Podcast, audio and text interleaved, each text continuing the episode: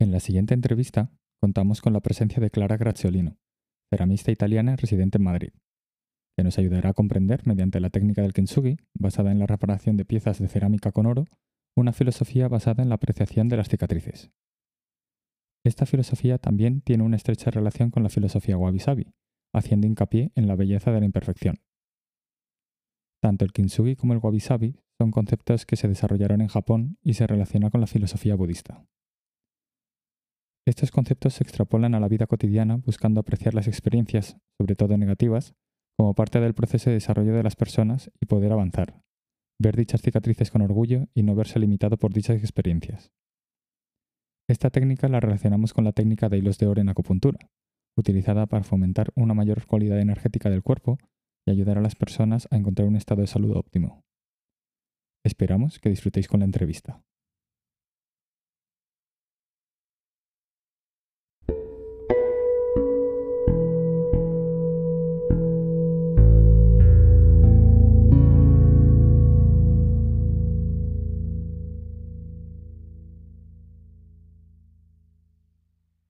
Buenas a todos. Estamos aquí en otro de los capítulos de El Templo de Jai, en otra de nuestras entrevistas. Y esta vez tenemos la suerte de contar con la presencia de Clara Graziolino. Hola, muy buenas. ¿Qué tal, Clara? ¿Cómo estás? Muy bien, gracias. ¿Con ganas de, este capítulo? Sí, por supuesto. sí, hemos conseguido sacar ahí un huequillo. Y bueno, em, yo a Clara la pude conocer por un curso de Kintsugi que ofrecía ella en Madrid que de hecho, bueno, lo intenté para octubre, pero sus plazas se acaban tan rápido que, ya, pues lista de espera para... bueno, lista de espera para la de octubre y como no se fue nadie, pues para noviembre. Es cierto. Y nada, la verdad que, bueno, pues Clara, pues cuéntanos un poco, que... Cuéntanos un poco de ti. Pues bueno, yo me llamo Clara Graziolino, he nacido en Turín, y entonces he venido a Madrid hace casi 20 años. En enero van a ser 20 años aquí. ¿Habrá fiesta de, de 20 años? Pues supongo que sí, supongo que sí. Pues nada, he llegado a Madrid un poco de casualidad, digamos que no estaba nada planeado, pero me he dado cuenta bastante pronto que, que me encantaba esta ciudad. Así que decidí quedarme aquí y abrir aquí mi estudio de arte. Así que sigo en el mismo lugar, en Malasaña, en mi estudio desde el 2004.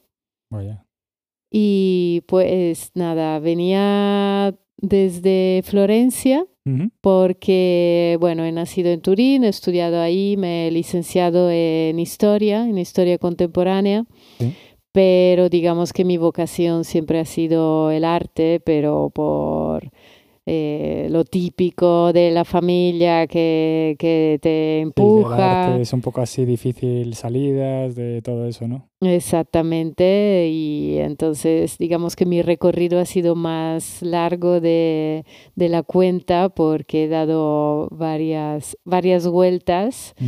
Y todo lo que he empezado en realidad me ha apasionado, así que lo he querido terminar. Así que tengo mi licenciatura en historia contemporánea, pero a la vez he estado estudiando ballet clásico. Y a la vez he estado estudiando escultura, que siempre ha sido mi pasión. Y me he diplomado en Florencia en restauración de cerámica y piedra. He estudiado ahí durante tres años, luego he trabajado ahí otros dos años. Y entonces, bueno, eh, digamos que mi formación artística ha empezado con la restauración y la cerámica ha sido desde siempre mi... Siempre me ha acompañado, no sé por qué, no, no he sido yo que racionalmente la haya elegido, pero, pero bueno, ahí seguimos desde hace 25 años la cerámica y yo y así que, que he profundizado mucho primero con la restauración y luego también a nivel de escultura. De hecho, mi, mi profesión, digamos que se reparte en dos, porque por un lado mm, hago esculturas para eh, diseñadores de interiores y galeristas a nivel internacional. Y por otro, soy profesora de, restauración de cerámica y en los últimos años he elegido concentrarme solamente en la enseñanza y en la restauración del kintsugi, que es la restauración de la cerámica con oro. Es una técnica japonesa muy antigua. Porque ahora estás solo formando a nivel de kintsugi, eh, aquí a nivel de tu estudio. Exactamente, mm. sí. Eh, fue una decisión que tomé hace un, un año, dos años más o menos, de dejar ya la restauración tradicional europea, que he estado haciéndola durante 20 años o más, desde que me diplomé en Florencia, mm, digamos que ese ha sido mi trabajo principal junto con la escultura. Pero como he ido profundizando cada vez más en el kintsugi, he decidido concentrarme solamente en ese tipo de restauración de momento, porque mm. lo siento como más cercana a mis valores. Me parece muy, muy bonito hacer difusión de esa técnica, entonces enseñarla. Y, la verdad es que tampoco me daría tiempo para hacer todo. Entonces, a veces. Hay que, siempre enfilar hacia algún lado. Exactamente. Jolín, pues no sabía esa faceta tuya de con lo del ballet y tal. La verdad, eso no nos lo comentaste en el curso. No, es que son muchas cosas. Sí, he estado durante muchos años haciendo danza contemporánea y performance. Mm. Y también ahí llegó un momento que eh, perseguir la carrera de escultora y a la vez de, de bailarina y performer era un poco como demasiado. Entonces elegí y es que la escultura y la cerámica, yo qué sé, son mi, mi prioridad desde siempre. Entonces... Y quería preguntar yo sobre eso, sobre tu gusto por la escultura y la cerámica. Porque me has dicho que empezó como hace 25 años, ¿no? Esta fase con la cerámica y tal. Sí. Pero de pequeña no habías tenido ninguna influencia de algún familiar o algún amigo, o una referencia de decir, oye, a mí esto ya de pequeña como algo me, me tiraba. Pues digamos que mi madre me ha confesado hace poco que desde muy pequeña ella tenía claro que, que yo tenía vocación artística porque evidentemente se me notaba, se me daba muy bien el diseño, eh, la gimnasia, todo lo que fuera físico y todo lo que fuera artístico. Pero, pero bueno, como quiso empujar por otro lado, mm. más literario, su sueño era tener hijos intelectuales. Le han salido cinco hijos artistas, fíjate, pero mis padres no tienen nada de, mm, de formación artística, mm. no... curioso. Sí, eso es curioso, pero sí que, que yo qué sé, el arte es el arte de la vida, ¿no? Entonces, yo qué sé, mi padre es una persona súper creativa, pero mm. no, no ha podido desarrollarlo por ahí, lo ha desarrollado por otros mm. lados. Y quería preguntarte, eh, ahora que me has dicho que tienes hermanos artistas, sí. ¿qué, ¿a qué se dedica cada uno? Pues mi hermana, yo soy la mayor, luego mi hermana Marta es, toca el arpa barroca. Mm. Es muy buena música barroca y toca por ahí, por todo el mundo.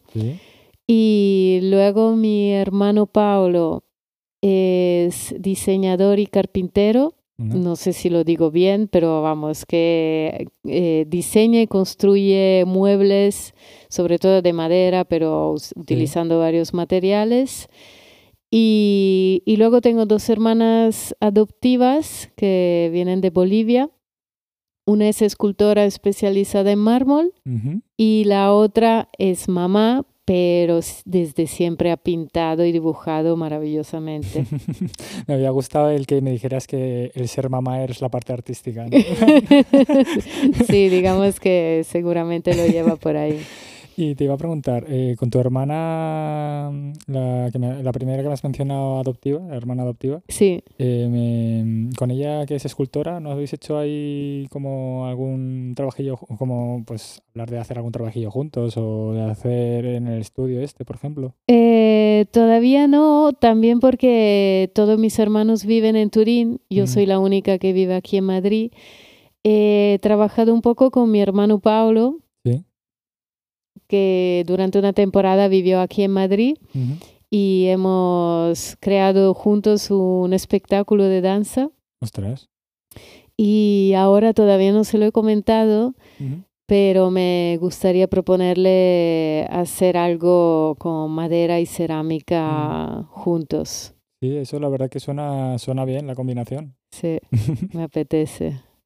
Pues bueno, hablando que justo hablando de tu trayectoria, eh, me has acabado hablando del kintsugi, que es la parte más actual Sí. y por la que nos conocemos.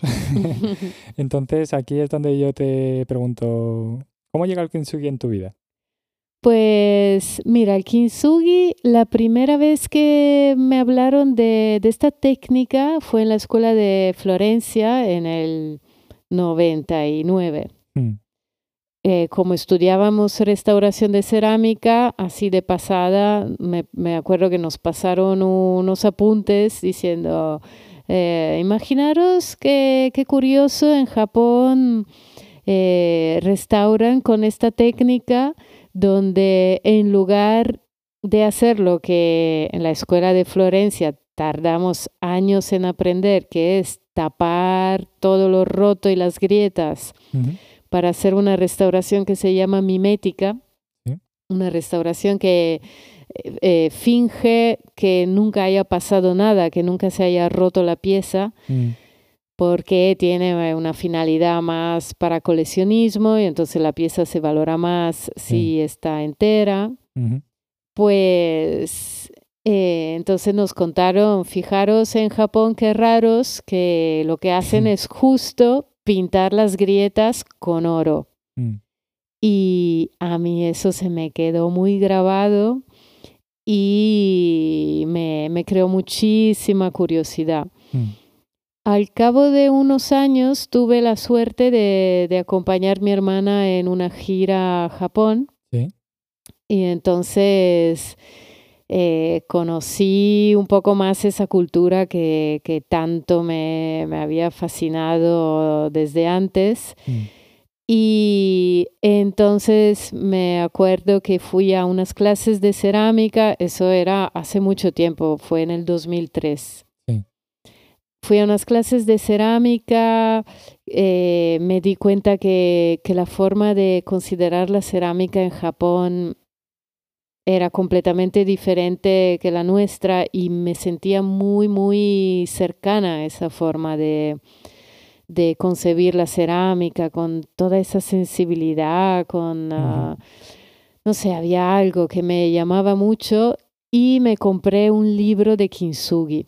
mm, Era un libro de fotos, lo sigo teniendo, es un libro maravilloso, de fotos de mm, varias piezas restauradas con esta técnica.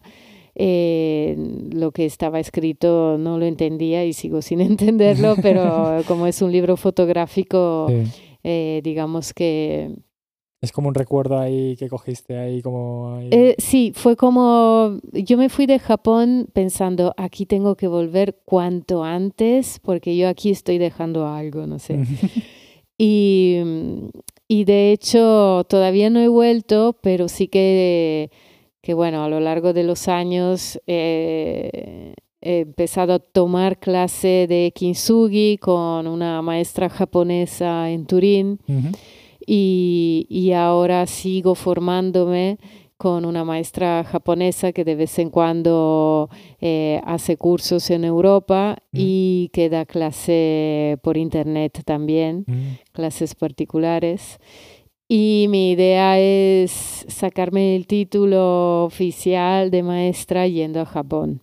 Espero que pronto. Ostras, así que, ¿y cuánto por saber? Porque la verdad que yo desconozco del tema, la formación de maestro de Kintsugi, ¿cómo, cómo es? ¿De tiempos y, o de horas? O... Pues yo creo que no hay una escuela oficial que, que ponga unos números, digamos, Vale. eh, pero sí que...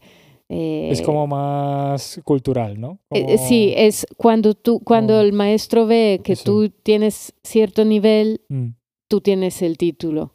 ujú. Eh, es más una cuestión entre maestro y, y discípulo, digamos, ¿no? Y mm, seguramente la formación en, en restauración de la Escuela de Florencia me, me ha ayudado mucho en, digamos, en llegar más rápido a, a- a cierto nivel. Sí. Y, pero de todas formas hace falta mucha, mucha, mucha práctica porque es una Hombre. técnica muy japonesa, muy compleja, Mm, que mm, a mí me, me fascina tanto porque se convierte casi en un ritual. Sí. de- Como un poco lo de la... eh, ahí, ¿cómo se dice? Como, la, como las funerarias, ¿no? Como el ritual este funerario que hay en Japón también, que es como muy metódico y muy minucioso y muy... Como que al final son, son tradiciones que tienen sí, que son como muy... que son detalles, ¿no? Como, no, como es esa finura. Sí, a mí de- no conozco esto que dices de los rituales funerarios, Sí. pero por ejemplo me eh, tiene muchos parecidos con la ceremonia del té, Mm, eso también. que es como una especie de, es una ceremonia, efectivamente, que digamos que tiene unos pasos marcados, todos unos Sí, pequeños sí. Detalles que al mismo tiempo tienen mucho que ver con la vida cotidiana, con lo íntimo, con un ambiente, digamos, em, cerrado, no, no público, son pequeña, pequeñas situaciones. Y, y el kintsugi tiene algo, para mi gusto, parecido, en el sentido de que son muchísimos pasos y hay una relación muy peculiar con el material principal que no es el oro. O sea, el oro, claro, es lo que luce al final, pero el material que se usa todo el rato eh, es la laca urushi, que es una resina de un árbol Sí. que, que se saca solamente en verano, eh, es muy valiosa porque se saca muy poca cantidad y después de sacarla el árbol muere. Y entonces ellos consideran que el árbol se está sacrificando para darnos esta resina, que es una resina que se usa desde hace miles de años. Eh, en Japón. De hecho, se, se encuentra en yacimientos arqueológicos. Se usaba sobre todo para fabricar armas porque es muy dura y muy resistente, ¿no? Ujú.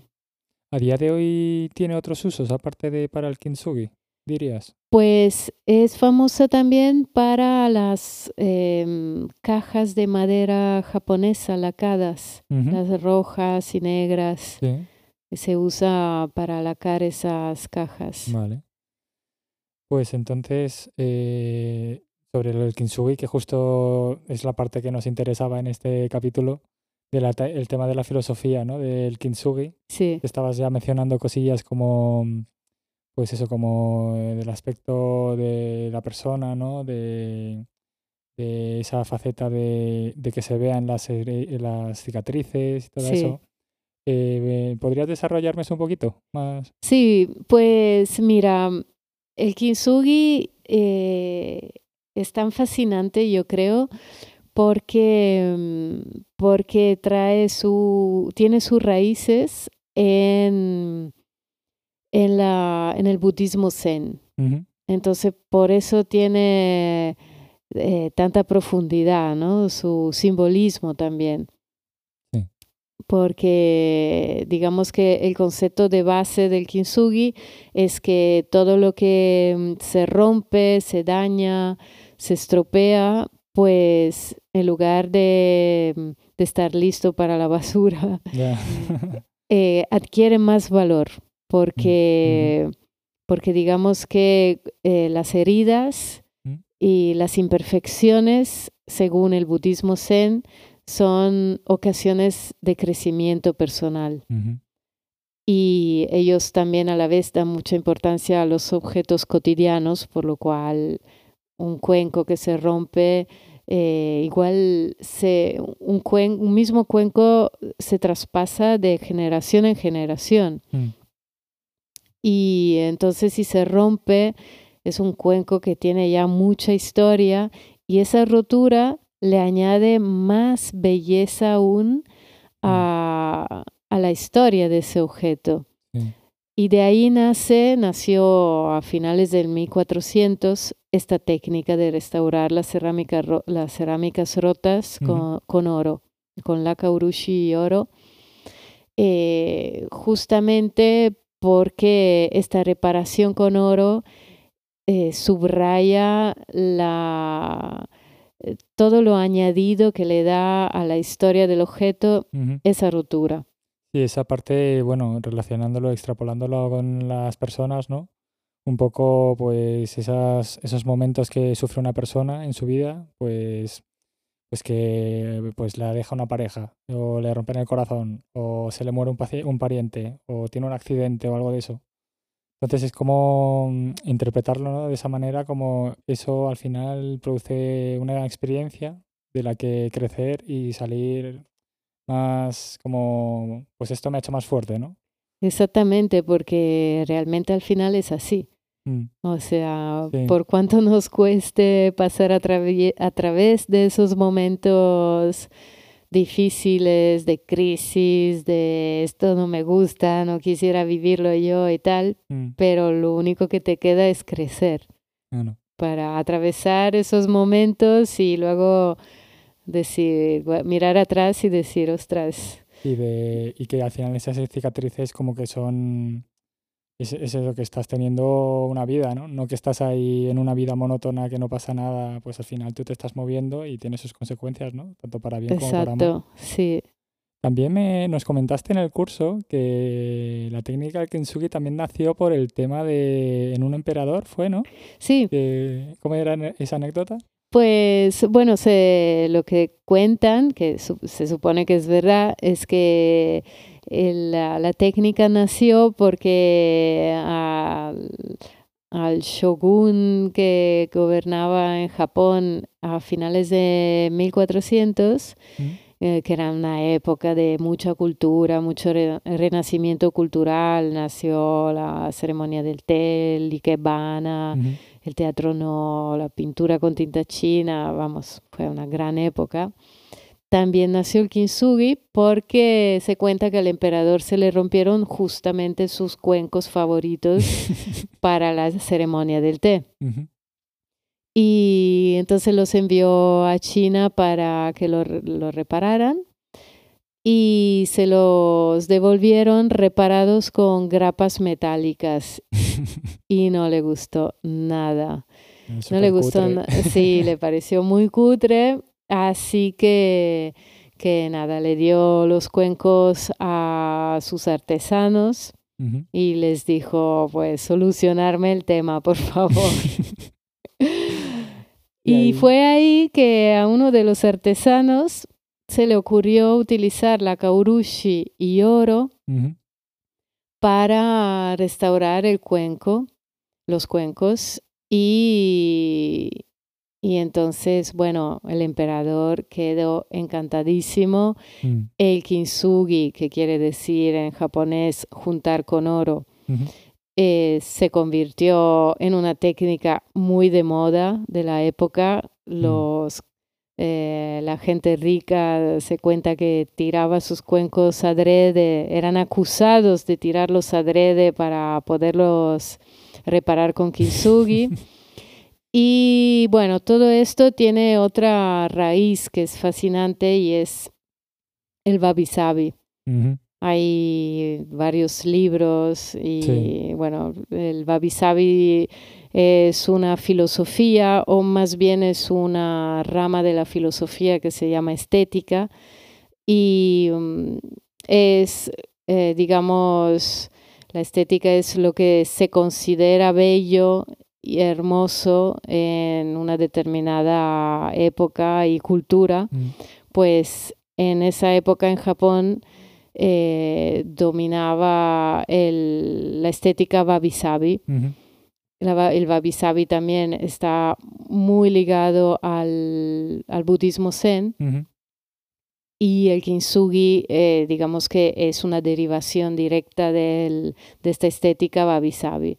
Porque según esta estética, que es un poco lo opuesto de la estética occidental, eh, se valora mucho eh, todo lo que es natural, todo lo que, mm, digamos, que, que se celebra el ciclo natural de, de la vida, de, de, las cosas, y entonces celebra lo que es el nacimiento, el crecimiento hasta el desvanecimiento y la muerte de las cosas, de, las, de los seres, de... como el acontecer natural, el ciclo natural de El ciclo natural de la vida.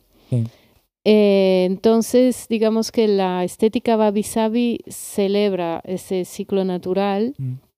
y aprecia mucho todo lo que eh, es de hecho imperfecto, todo lo que, que, es como muy rústico, sencillo, modesto.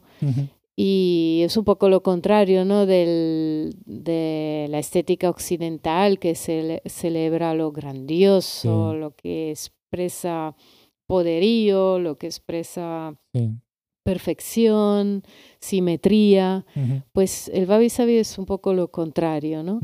y, y, de hecho, cuando yo descubrí esa, esa filosofía hace 20 años, leyendo unos libros, también me abrieron como una nueva forma de pensar. Y es por esa razón que, que, ahora me parece tan interesante tener la oportunidad de, de de acercar eh, al kintsugi eh, cuantas más personas posibles.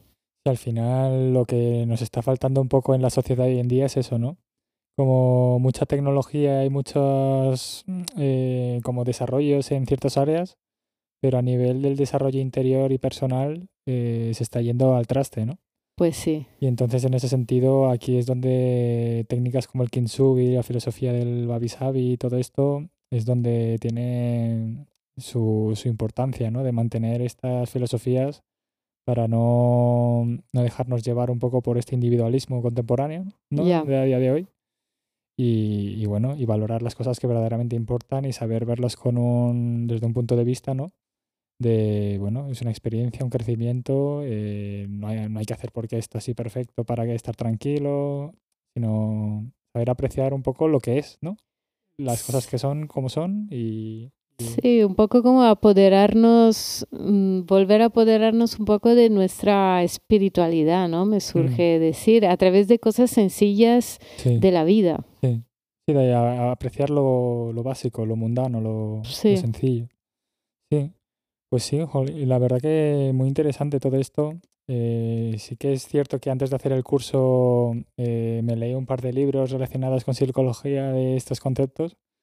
Y lo gracioso es que este, a mí este concepto me llega por una serie de televisión. O sea, sí. las cosas más importantes llegan de la manera más inesperada. aleatoria, inesperada, sí. Pues sí, eh, ahora te quería preguntar, eh, porque en el curso que hicimos, eh, nosotros usamos para las piezas que nos diste, sí. como era un curso de un fin de semana, al final eso requiere, pues eso, para llevarnos las piezas a casa y poder, mira, mira, esto, mira lo que he hecho este fin de... Sí. para poder presentarlo, pues sí que usamos pegamento epoxídico, ¿no? ¿Era? Sí que lo mezclábamos con, con, los polvillos de bronce, ¿era? Exacto. Y bueno, así de forma básica, ¿no? De introducción. Pero sí que eso, lo que comentabas de la laca urushi, ¿no? Sí. Que es lo que se utiliza en el kintsugi original, eso tiene un proceso mucho más largo que, que lo que hicimos nosotros. Sí, sí, sí, sí. El, como te decía, eh, la formación de un maestro de kintsugi en Japón puede durar años. Mm y muchísimo trabajo, muchísima dedicación. Y digamos que, que en general en la cultura japonesa se, eh, las formaciones artesanales también suelen ser muy largas y de muchísima dedicación, ¿no? Mm. No, pero me refería más al, al, al pegado, lo del tema del secado y todo eso para Sí. O sea, que cómo, cómo funciona esa técnica con, Sí, justo con la el, laca. con la laca. Pues mira, esta, esta laca se, se utiliza tanto para mm, el pegado de las piezas como para el estucado. Y entonces se utiliza en varias formas diferentes, mezcladas con otros materiales que pueden ser harinas para, para pegar, óxido de, de hierro eh, para dar un color negro y tener otro tipo de calidades. Pues, pero digamos que la base siempre es esta resina Mm. que tiene unas características peculiares porque no seca al aire, sino que seca en determinadas condiciones de, de humedad Mm. de humedad y temperatura.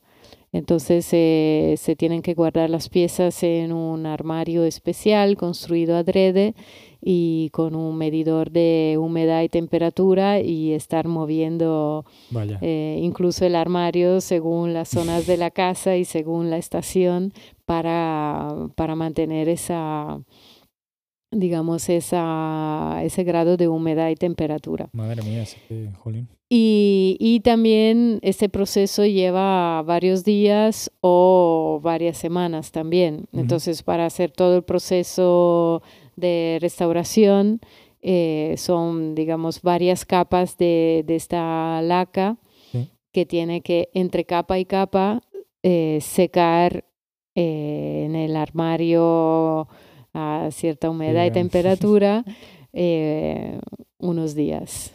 ¿Y tú tienes ese- esos materiales aquí en el estudio? Sí, Mm. sí, sí, sí.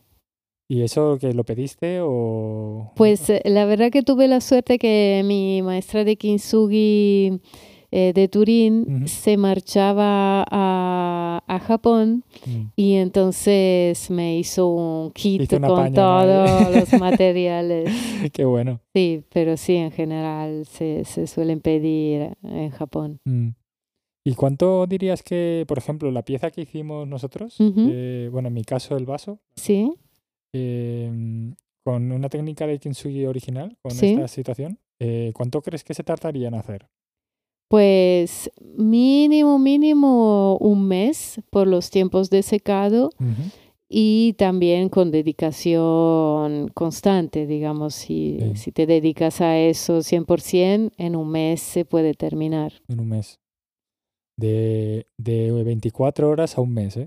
La diferencia de... Claro, Es que es- se, se nota, se nota. sí, claro. Sí, yo aquí tengo que decir que, mm, digamos que esas técnicas llamadas modernas de kintsugi, Sí.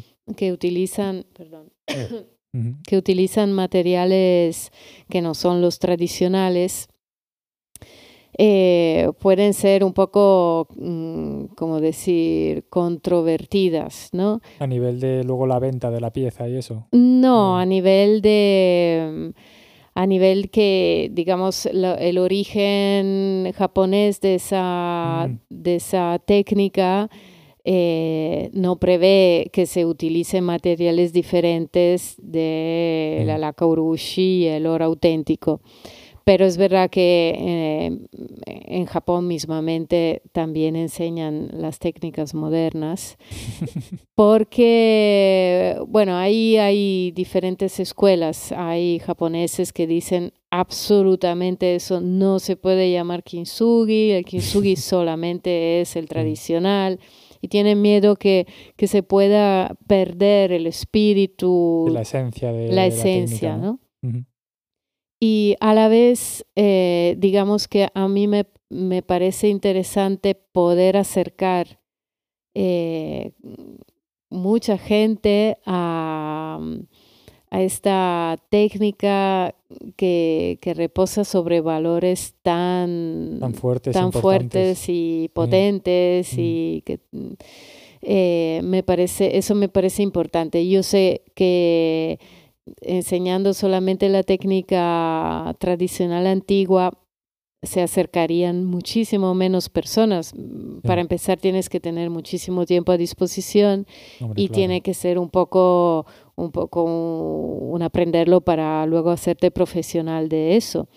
Mientras que tengo que decir que a mis cursos suelen acudir sobre todo eh, aparte que personas que llegan de todo el mundo, porque, porque, bueno, tengo un curso en una plataforma doméstica. En, doméstica, sí.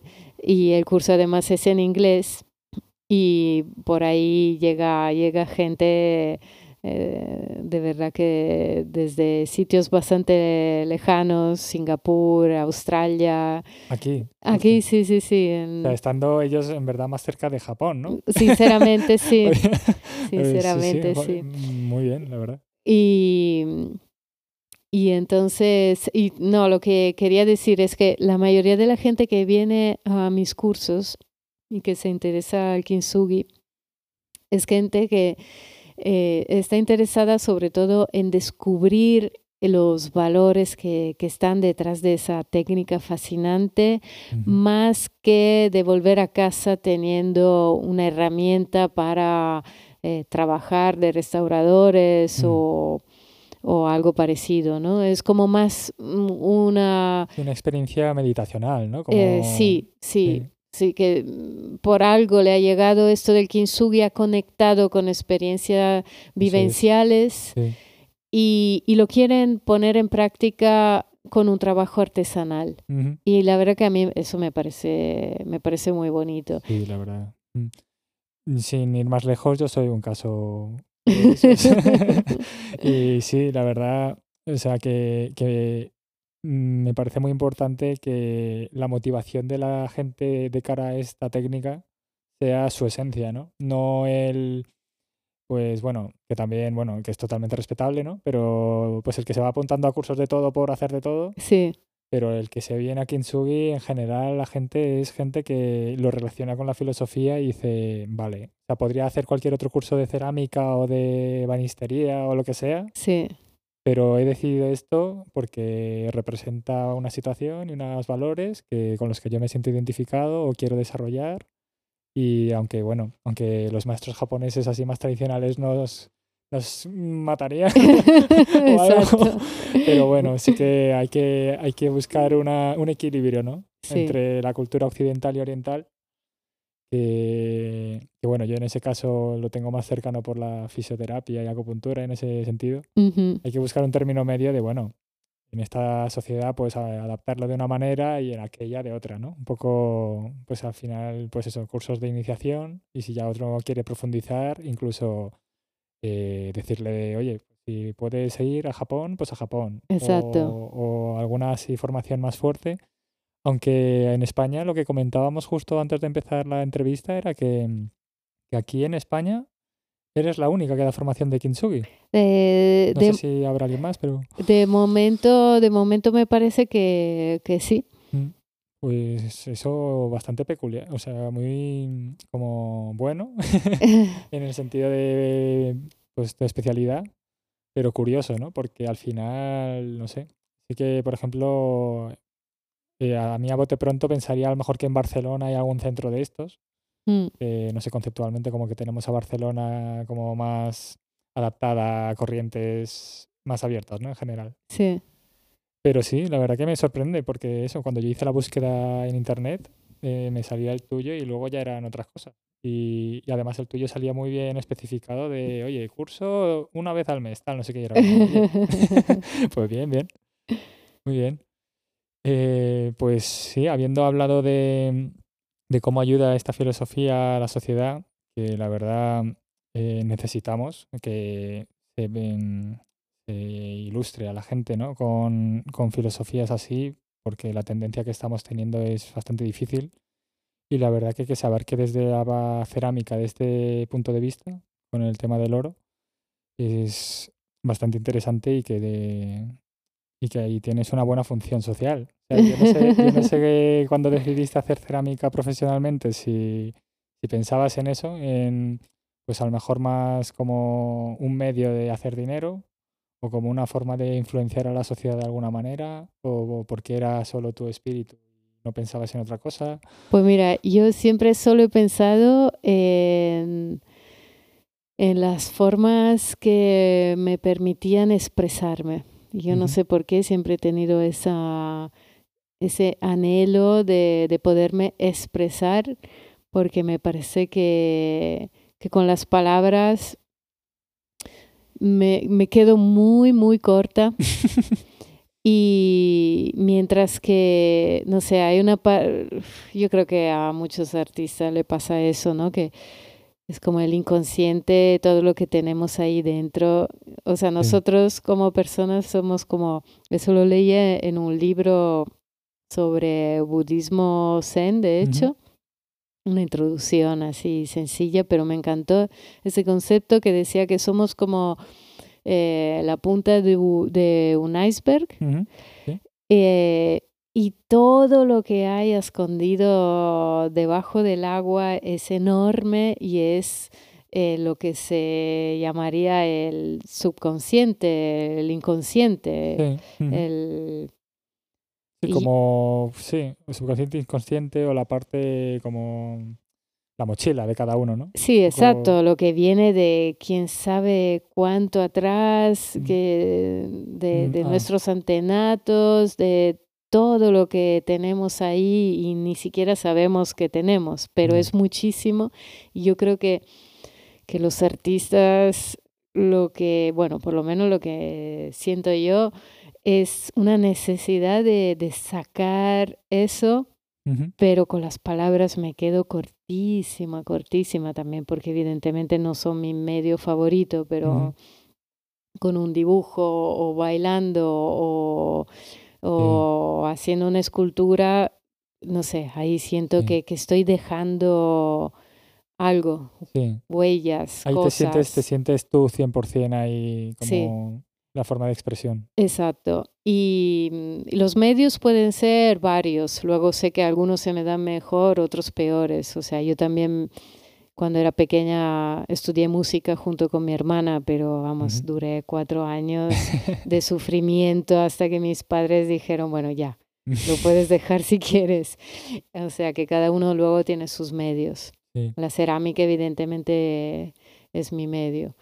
Y, pero, pero sí, para mí es más una manera de expresarme y lo de hacer dinero es eh, lo que viene después, que mm. para poder permitirme el lujo de seguir expresándome, haciendo lo que, lo que me apetece, eh, tengo que lograr compaginarlo con, con un sentido práctico que es lograr mantenerme con lo que hago, que es la lucha más grande para mí porque no me sale nada natural, pero bueno, ahí vamos aprendiendo.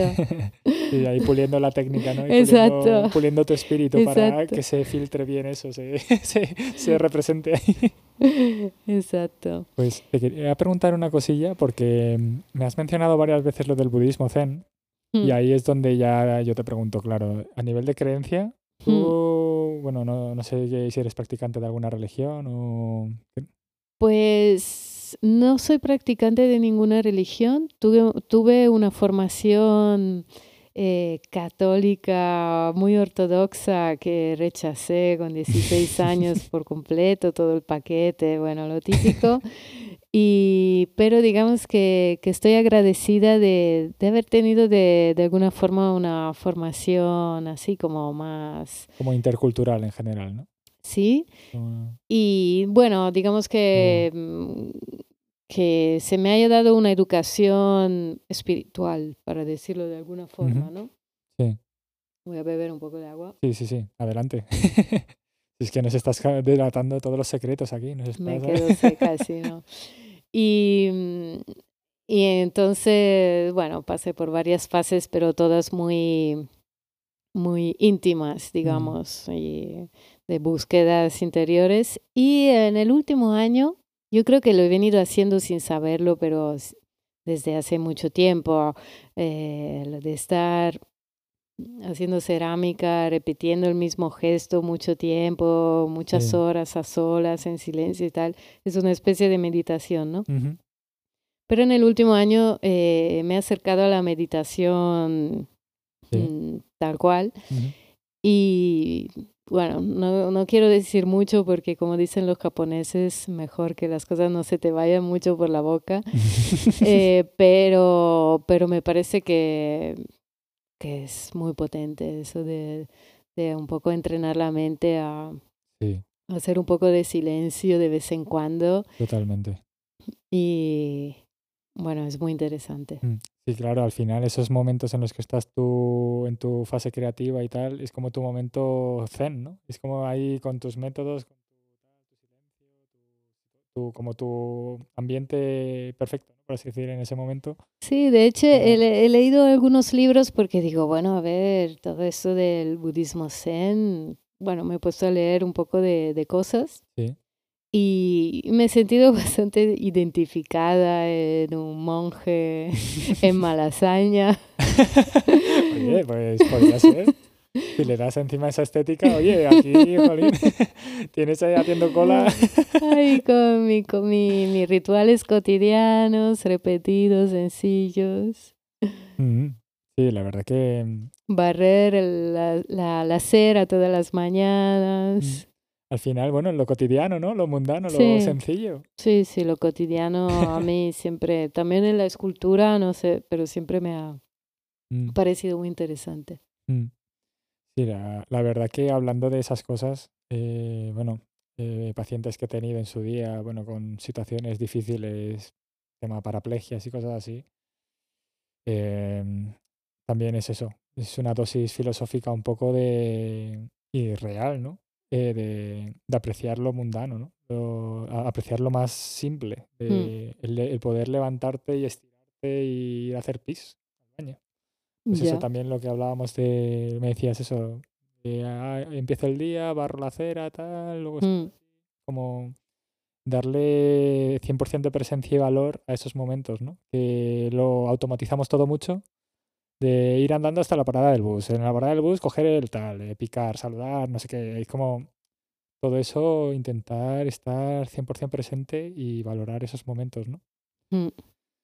Pues sí que, que interesante, la verdad. Bueno, Eh, hay que decir que luego tengo días que estoy histérica, perdida, ah, sí, sí, ¿eh? a ver, O sea, eh, to- todo el mundo. ayer era uno de esos días y hoy de repente me he despertado y estaba súper centrada. No, no, a ver, eso tiene que pasar también. Si no, tiene que haber algún momento como así pico, tanto alegre como triste, como que tiene que haber de todo. Ya. Lo importante es eso, que después de la tormenta viene el sol, ¿no?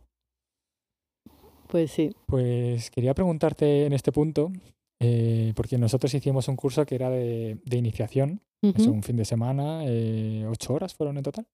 Sí. Y entonces sí que eh, a mí me gustaría saber si vas a desarrollar más cursos de más nivel o, o, bueno, no sé, con lo de la Lacorusi, por ejemplo, o cosas así más a fondo. Pues eso seguramente, digamos que mm, me siento todavía como en ese sentido en formación. Mm. O sea, cuando mi maestra me dé el ok, empezaré también a, a enseñar eso. Espero que sea pronto, ya te digo, me encantaría la idea de ir a Japón para, para ya como pulir la técnica ir pronto. Y, pero sí, seguramente. Es muy, es muy, mm, como muy estricta tu maestra japonesa. Eh, no, yo no diría que es demasiado estricta. He tenido otra que era bastante más estricta, me parece, vamos. Eh, porque ella, mm, eh, de hecho, habla varios idiomas y tal. Yo Sí. creo que tiene una formación más eh, multicultural, digamos, que va. Sí, como que se Entre- adapta, ¿no? Sí, Mm. exacto. Porque sí que es verdad que, bueno, eh, normalmente cuando una persona occidental se encuentra, a no ser que esté muy predispuesto sabiendo a lo que va, cuando se encuentra a veces un, un maestro así asiático fuerte, pues choca, choca mucho, ¿no? Sí, Y, y Sí. eso crea mucho rechazo también y, y lo hace mucho, muy difícil, ¿no? Todo. sí. El- entonces, bueno, a lo mejor No sé si conoces a alguien, algún compañero que por eso mismo lo acabo dejando, le gustaba mucho el kintsugi y de repente dijo, ya no más. No, no conozco ningún compañero, pero sí que yo personalmente he tenido ahí mis momentos de decir, vamos, vamos, cómo me está costando... Em, Mantenerte ahí, ¿no? Sí, Sí, por, por diferencias de, de visión y a, mí a veces me parece como eh, también cuando viajé a Japón en 2003 me fascinó muchísimo y tal, pero a la vez notaba un choque cultural muy fuerte.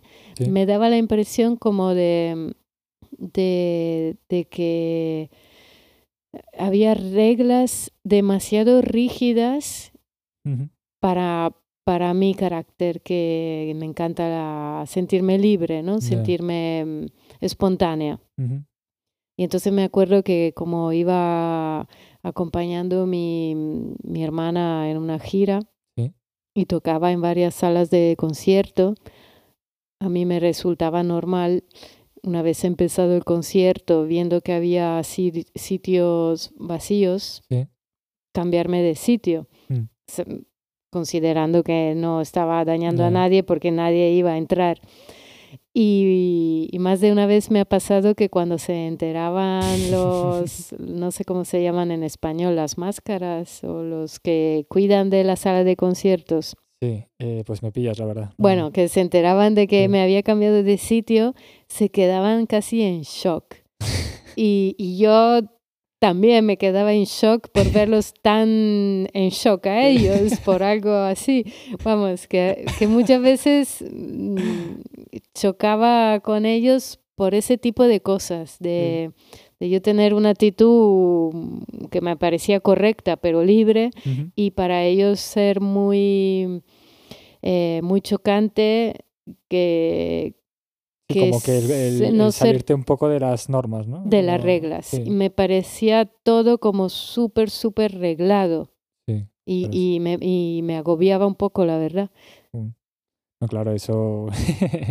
sí, sí, sí, tiene que chocar. Además, en una situación así, como que tienes que estar así como muy en silencio y tal, y de repente notas esas presencias eh, como que te están mirando mal. Es como, uy, uy, uy, ¿qué me van a hacer aquí?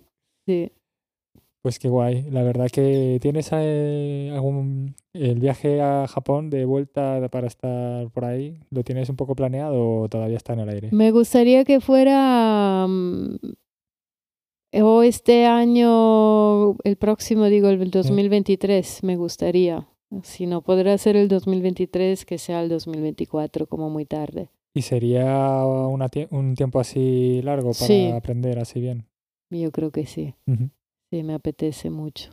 Sí, hombre, si ya lo sentiste en su momento y ahora que estás profundizando y estás aquí de, de maestra del kintsugi, hombre, sí, sí, sí, la verdad que totalmente recomendado. De hecho, bueno, yo leí un libro eh, que iba sobre el kyudo, que es un poco esta variante del tiro con arco, pero mm. más tradicional japonesa, porque también va enlazado con todos estos conceptos zen, ¿no? eh, bueno, sentir la flecha y no centrarte en dar en el blanco, sino centrarte en hacer bien el tiro, o sea, de cómo sentirlo, ¿no? Ya irá bien, ¿no? Como que siempre, siempre van bien todas las flechas, ¿no? Esa filosofía. Y, y justo era este hombre, era un alemán, creo recordar, eh, que iba allí a, a, a, estudiar esa técnica. Entonces extrapolaría contigo con esto del kintsugi ahí muy, muy, Kill Bill, ¿no? Sí. Ahí golpeando la madera. ¿eh? Qué guay. La verdad que todas esas, estas experiencias, cuando conozco a personas como tú, así que al final veis en otra cultura algo que como que os engancha así fuerte y, y cogéis, el, cogéis las riendas y dices, bueno, pues me voy a Japón a aprenderlo así bien tal. La verdad que está súper chulo. Y en el fondo eh, la, la, cultura que lo recibe, en este caso Japón, yo creo que lo agradecen mucho. Que una cultura así, que luego se puedan enfadar porque no se hace el original, pero sí que valoran mucho, pues eso, al final, que si tú si vas allí, no es, o sea, bueno, yo no, claro, esto habrá, como en todas las áreas, habrá de todo, pero el hecho de que tú vas ahí ya pues por eso, por lo mismo que vienen tus alumnos, ¿no? Por la filosofía, por los Mm. valores y tal. Eso se notará en la presencia de la persona también, en la Sí. actitud con la que vas, el cómo te esfuerzas, la Mm. predisposición, todo eso. Es, es el futuro, la verdad, de cara a una mejor convivencia, el compartir estas cosas y estos valores y entenderlos desde su punto de vista y nosotros, bueno, ese tipo de valores yo no sé cómo lo extrapolaría en algo aquí de cultura española. Eh, las, el aperitivo. No, hay muchas más cosas. No, pero sí, bromeando así un poco. Pero no, pero sí, sí, como el aprender, ¿no? Aquí, pues eso, eh, con la cultura, pues yo qué sé, eh, poniendo el cristianismo, por ejemplo, bien llevado, ¿no? Por así decir. O no sé, eh, no me sale ahora. Ahora está la corriente del mindfulness, ¿no? Que es como una, no sé, como una adaptación, ¿no? De todos estos conceptos que hablamos. Pero bueno, al final, Yo cuando decidí vivir am, en España, eh, fue un poco porque percibía que, que tenían una manera de, de estar y de convivir que en Italia sentía que, que habíamos perdido. ¿ah, sí? ¿Y, Sí, qué, ¿Y cómo podéis profundizar un poco eso? Porque sí que me parece muy interesante. pues me parecía, no sé, nos veía como en Italia mm, más centrados sobre nosotros mismos, más individualistas. Sí. Y, y cuando llegué a España sentí que había como más eh, la cultura que había en Italia en los años 60, de ayudarse los unos a los otros, Sí. de tener, yo creo que igual digo una burrada, pero como de tener el recuerdo de, de la pobreza y de una situación dura más cerca y entonces no haberla olvidado y tener esa espontaneidad de, de ayudarse un poco los unos a los otros. Y, y mira, te cuento cómo fue. Eh, estaba en las calles de Barcelona Sí.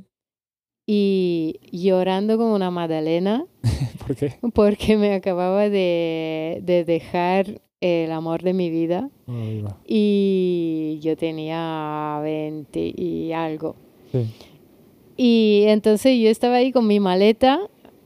Yo ya me había venido a vivir a España y tal, y tenía que elegir, o vuelvo atrás y vuelvo a Italia, o me quedo, pero aquí no tenía nada, porque no, no, todavía no me había dado tiempo de, crearme ni una vida, ni, ni una red, ni nada. Ujú.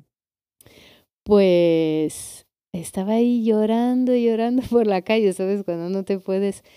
Hubo tanta gente que pasaba por ahí, que me ofreció ayuda, que se preocupó, que me Mm. ofreció agua, Sí. mm, se preocupó por mí y Ujú. tal.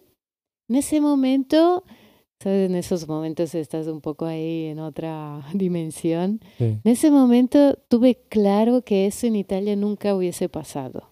Me hubiese quedado ahí sola, eh, no sé, fue, para mí fue claro, digo, pues yo me quedo aquí, no tengo Mm. nada, pero eso a mí me... Te lo dio todo. Sí, Claro. Mm. Sí, sí, y de hecho, mira, mm, fue en ese momento, me pareció el más duro de mi breve vida, pero se me abrió un mundo. Encontré este taller, eh, sí. realicé mi sueño de, de ser escultora y de dedicarme a esto. Qué bueno. Sí, sí, no, la verdad que a mí España me, me dio mucho, y me, pero me llegó esta información a nivel intuitivo Sí. y... Y como de sentirlo. De Sí, decir, sí, sí, eh, aquí se- se respira un aura como Sí. saludable y agradable. Exactamente, Mm. exactamente, y no, y lo puedo confirmar por bueno. cómo han ido las cosas. Mm. Eh, he sido recibida, no, no tenía nada, nada de Sí. nada en ese momento y he sido recibida bueno. muy bien. Eso fue puro kintsugi, de hecho, ¿no? Sí, la verdad que sí. qué, qué bueno, me ha encantado esta, esta fusión ahí. Qué bueno, pues me alegro que, jolín, la verdad es que suena una experiencia pues muy fuerte, pero que te puso unos cimientos ahí muy buenos, porque al final eso, en esa situación tan drástica que te, te sale esa oportunidad y ese sentimiento de, de ayuda y de apoyo y de buen rollo y como de disponibilidad. Sí. La verdad que ahí, ahí España se marcó un buen gol. Sí, Sí, sí. sí. Ahí de... La verdad que, bueno, mi experiencia, digamos que eh, en general, a ver, es buena, pero sí que es verdad que yo me he criado aquí en España y, bueno, al final, familia inmigrante, ¿no? Eh, nosotros somos primera generación de así, de nacidos aquí en España. Y bueno, la verdad es que la cultura, bueno, a los asiáticos en general, yo creo que en nuestra época pues había un poco más de dificultades así de adaptación y tal. Pero sí que es verdad que, que también con lo diverso que es España, ¿no? Con sus gentes del norte, del sur y tal, como que sí que ese factor común está, ¿no? De, de sentir de cuando te aceptan, te aceptan y hay esa, no sé, ese sentimiento, ese calor, ¿no? Mm, En España hay un calor como característico Sí. y no solo el del Mediterráneo, ni el de verano en agosto en Madrid, sino un calor así especial que sí que, que es lo que luego aprecian mucho las culturas asiáticas también, Mm, porque en Asia a nivel social, pues bueno, lo- también es lo que hay, ¿no? Un poco más frío todo, más distante, más... Entonces luego también, pues cuando uno conoce este calor, pues también se siente más acogido, ¿no? Sí, y la verdad que por ser Madrid una capital, yo creo que es una capital muy, mm, muy cálida a nivel humano. Mm, Sie- Siempre mm, considerando que es una metrópoli, entonces mm. Porque tú, por ejemplo, cuando decidiste hacerlo de tu estudio, eh, porque esto, esta situación que me has contado ahora hace nada fue en Barcelona, Eh, No, fue en Barcelona porque... porque estabas ahí de paso. Estaba ahí de paso, Ah, vale, vale. exactamente. Pero tú viniste a Madrid directamente. Yo vine a Madrid, llegué a Malasaña y de aquí no me moví. no nos moverán, ¿no? Sí. Muy bien. Pues Clara, qué guay. La verdad me está gustando mucho esta entrevista y las cosas que me está contando.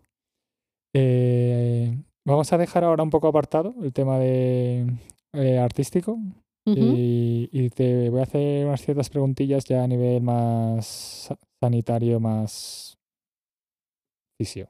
Vale, guay. Sí que, por ejemplo, quería saber, eh, como ceramista que eres, ¿no?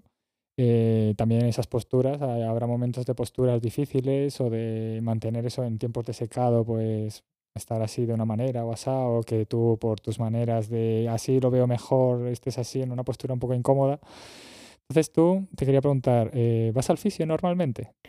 Mira, pues he estado enganchada al fisio eh, durante hace tres o cuatro años. Ujú. Mm, Me veía yo ya, digo, madre mía, tengo, acabo de, de cumplir los 40 y, y estoy ya hecha polvo. Estaba un poco preocupada, enganchada al fisio, iba todas las semanas. Hasta que mi fisio dijo, Clara, ya basta, basta, no te quiero ver ya por aquí. Y me obligó, entre comillas, a apuntarme a Pilates. Y yo era muy escéptica porque con tanta danza siempre he hecho yoga por mi cuenta y tal. Digo, "Bah, Esto va a ser esto, tontería, ¿no? sí, exacto, para abuelos. Bueno, nada. Mm, sí. Te digo que he vuelto al fis a la fisio eh, antes de ayer porque se me enganchó aquí el ¿Haciendo hombro. pilates? O... No, no haciendo pilates, porque durante un mes he estado viajando mucho y entonces lo he Mm. dejado un poco apartado. Sí. Me he preocupado un poco por unos temas y tal, y tac, se me ha vuelto a enganchar la cervical, pero hacía tres años que mi fisio no me veía, de hecho Mm. casi ni me reconocía por teléfono. Te, te tomaste en serio lo de no te quiero ver más, ¿no? Me lo tomé en serio y sobre todo tengo la suerte que aquí enfrente del taller, hace Sí. tres años, cuatro años, abrieron un, un pequeño centro de pilates. Mm, es verdad. Mm. Así que me he hecho muy amiga del profe y tal, y, y lo tengo cruzando la calle. Y, y nada, pero sí que tengo que decir que, que bueno, que me ha solucionado bastante esa visita a mi fisio antes de ayer. Sí. Es importante no preocuparse mucho, ¿eh? que al final somatizas esa preocupación en dolores físicos y es importante. Increíble, sí, sí. Vale, eh, también te quería comentar, a nivel de fisioterapia, ¿qué dirías que es tu concepto de fisioterapia? Te, te dicen un fisioterapeuta, ¿y qué piensas tú de esa persona? pues la verdad que, que no lo tengo muy, muy claro, tengo mi propio concepto. Mm. Y digamos que hay cosas por las que acudo al fisio cuando son más contracturas y mm, cosas que, que, veo más musculares. Cuando son cosas que me parecen más misteriosas, que no entiendo bien de dónde vienen, entonces voy al osteópata. Vale. Pero en realidad, bueno, acabo de descubrir que mi fisio es también osteópata. Muchas veces las cosas se... Sí, ah, en España se compagina así normalmente. Exacto. Pues sí, me, hace gracia que la parte misteriosa sea el osteópata, ¿no? Sí, nunca he entendido muy bien qué hace, porque, porque te cruje por un lado, por otro parece que no hace nada, pero sí que a veces...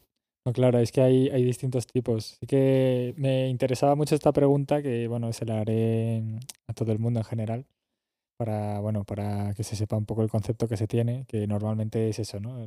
Decías tú, más contracturas, más algo como que identificas ahí y tal. Pero sí, al final las ramas que abarca la fisioterapia, que también incluye temas osteopáticos y demás, pues eso, al final pasa un poco como todas las profesiones, ¿no? Que tienes un concepto base mm. y te viene alguien de esa profesión y te empieza a decir lo que hay y todo y es como, uy, va, aquí hay más mundo del que parece. Entonces, bueno, eh, sí, la verdad, me ha hecho mucha gracia la de parte misteriosa. como que me he quedado con eso ahí dándole vueltas y es como que está, está guay.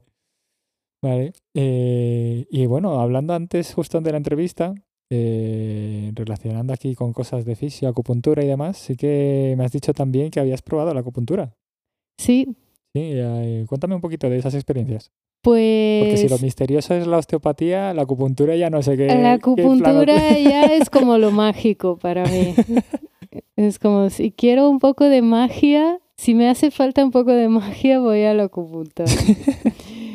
porque, porque sí, empecé hace dos o tres años que tenía como eh, una crisis ahí un poco existencial, estaba muy desmotivada, no, no sabía por dónde tirar. Y, y, bueno, entre varias cosas que probé, fui a hacer acupuntura y, y, volví a casa con unos niveles de energía por las nubes, me solucionaba todo y...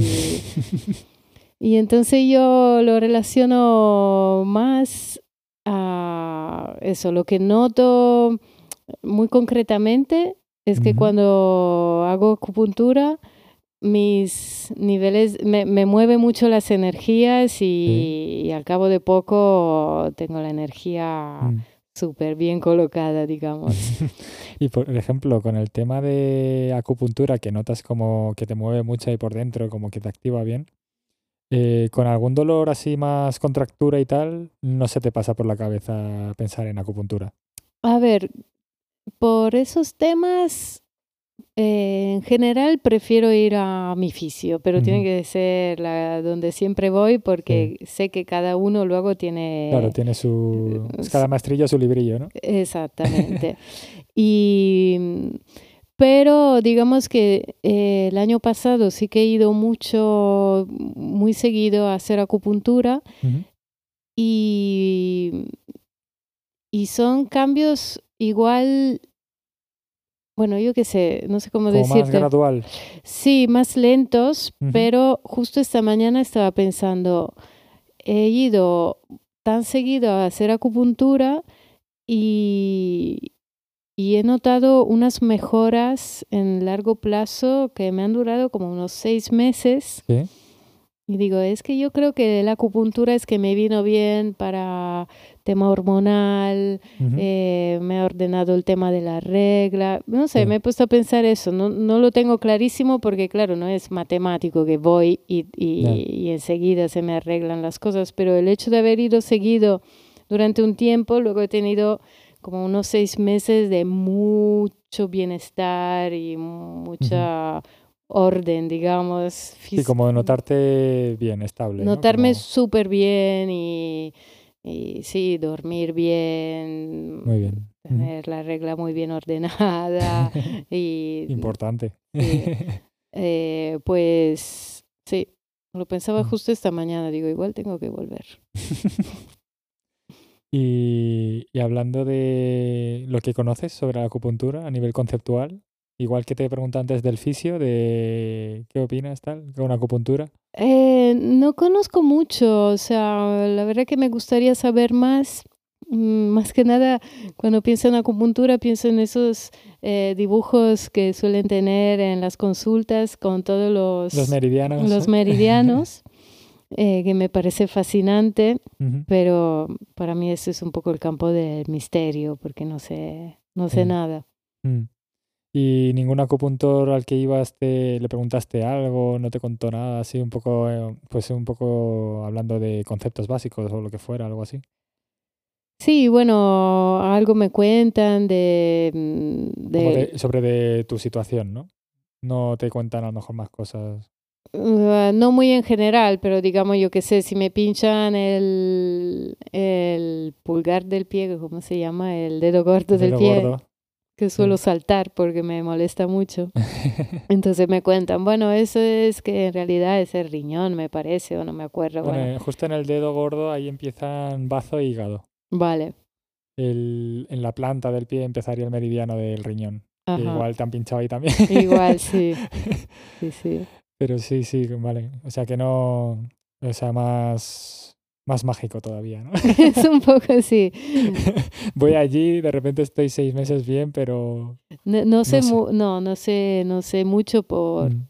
No, es... Eh, Me gustaría saber mm. más, pero no... No, sé. Si es que es normal, al final aquí de acupuntura lo que se habla muy poco y no se desarrolla muy a fondo ni hay muchos acupuntores en general. Como que no es, no es una persona al que piensas voy a ir porque estoy mal de algo, normalmente. Como que es un poco la situación de la acupuntura que uno va cuando ya ha probado todo, ¿no? Mm. Ha ido a todos los servicios que son conocidos por la, por el de forma popular, pero la acupuntura es como, bueno, está ahí y en caso de que tenga una situación súper aquí loca o algo que no me ha podido curar nadie, pues ya pruebo, como último recurso, ¿no? Ya. Es, es un poco la situación que hay. Y bueno, pues sí que, bueno, aquí ahora que estamos hablando de acupuntura, a mí me gustaría comentar que justo en, acupuntura hay una técnica que se desarrolló sobre todo en Corea y en Japón, que seguramente algún maestro de kintsugi también, o tenga algún conocido practicante o algo de eso, que es la técnica de hilos de oro, que justo es, eh, consiste en introducir filamentos de oro en varios puntos de acupuntura. En general se hace una recarga energética de todo el cuerpo, en todos los meridianos, como que en función de las sesiones, pues vas focalizando en X meridianos, porque al final de una no te da la vida. y, y, que tampoco viene tan bien así todo de una. Entonces, mm, claro, yo cuando escuché esto del kintsugi, yo estaba ahí ya con mis andadas en el mundo profesional de acupuntura y yo ya veía, mi maestro es mi padre en acupuntura. Entonces, claro, yo veía cómo hacía lo de los hilos de oro y las experiencias que cuentan los pacientes y, y bueno, la técnica en sí, que es muy peculiar, ¿no? Introducir filamentos que te deja ahí ya introducidos. Entonces, claro, cuando me enteré de esto ya empecé a enlazar cosas de, pues, el, el reparar con oro, pues reparar con oro a nivel tanto corporal como a nivel espiritual, como a nivel cerámico, conceptual, filosófico. Es como que, que hay muchas técnicas desarrolladas en Asia, ¿no? Eh, con ese tema del oro que es como tratar la persona en sí en todos sus aspectos, ¿no? Porque al final la acupuntura también habla de en planos de, de salud física, emocional y espiritual, ¿no? Entonces, claro, introducir los el tema aquí más de escultura y demás. Como que, como que es como que todo se va conectando y todo va fluyendo ahí un montón. Pues sí. Pues muy bien, la verdad. Eh, sí que alguna recomendación que quieras hacer de algún autor que leíste para que los que nos escuchen pues tengan alguna fuente para poder saber esto del wabi sabi o kintsugi un poco más en sus casas pues, a nivel teórico.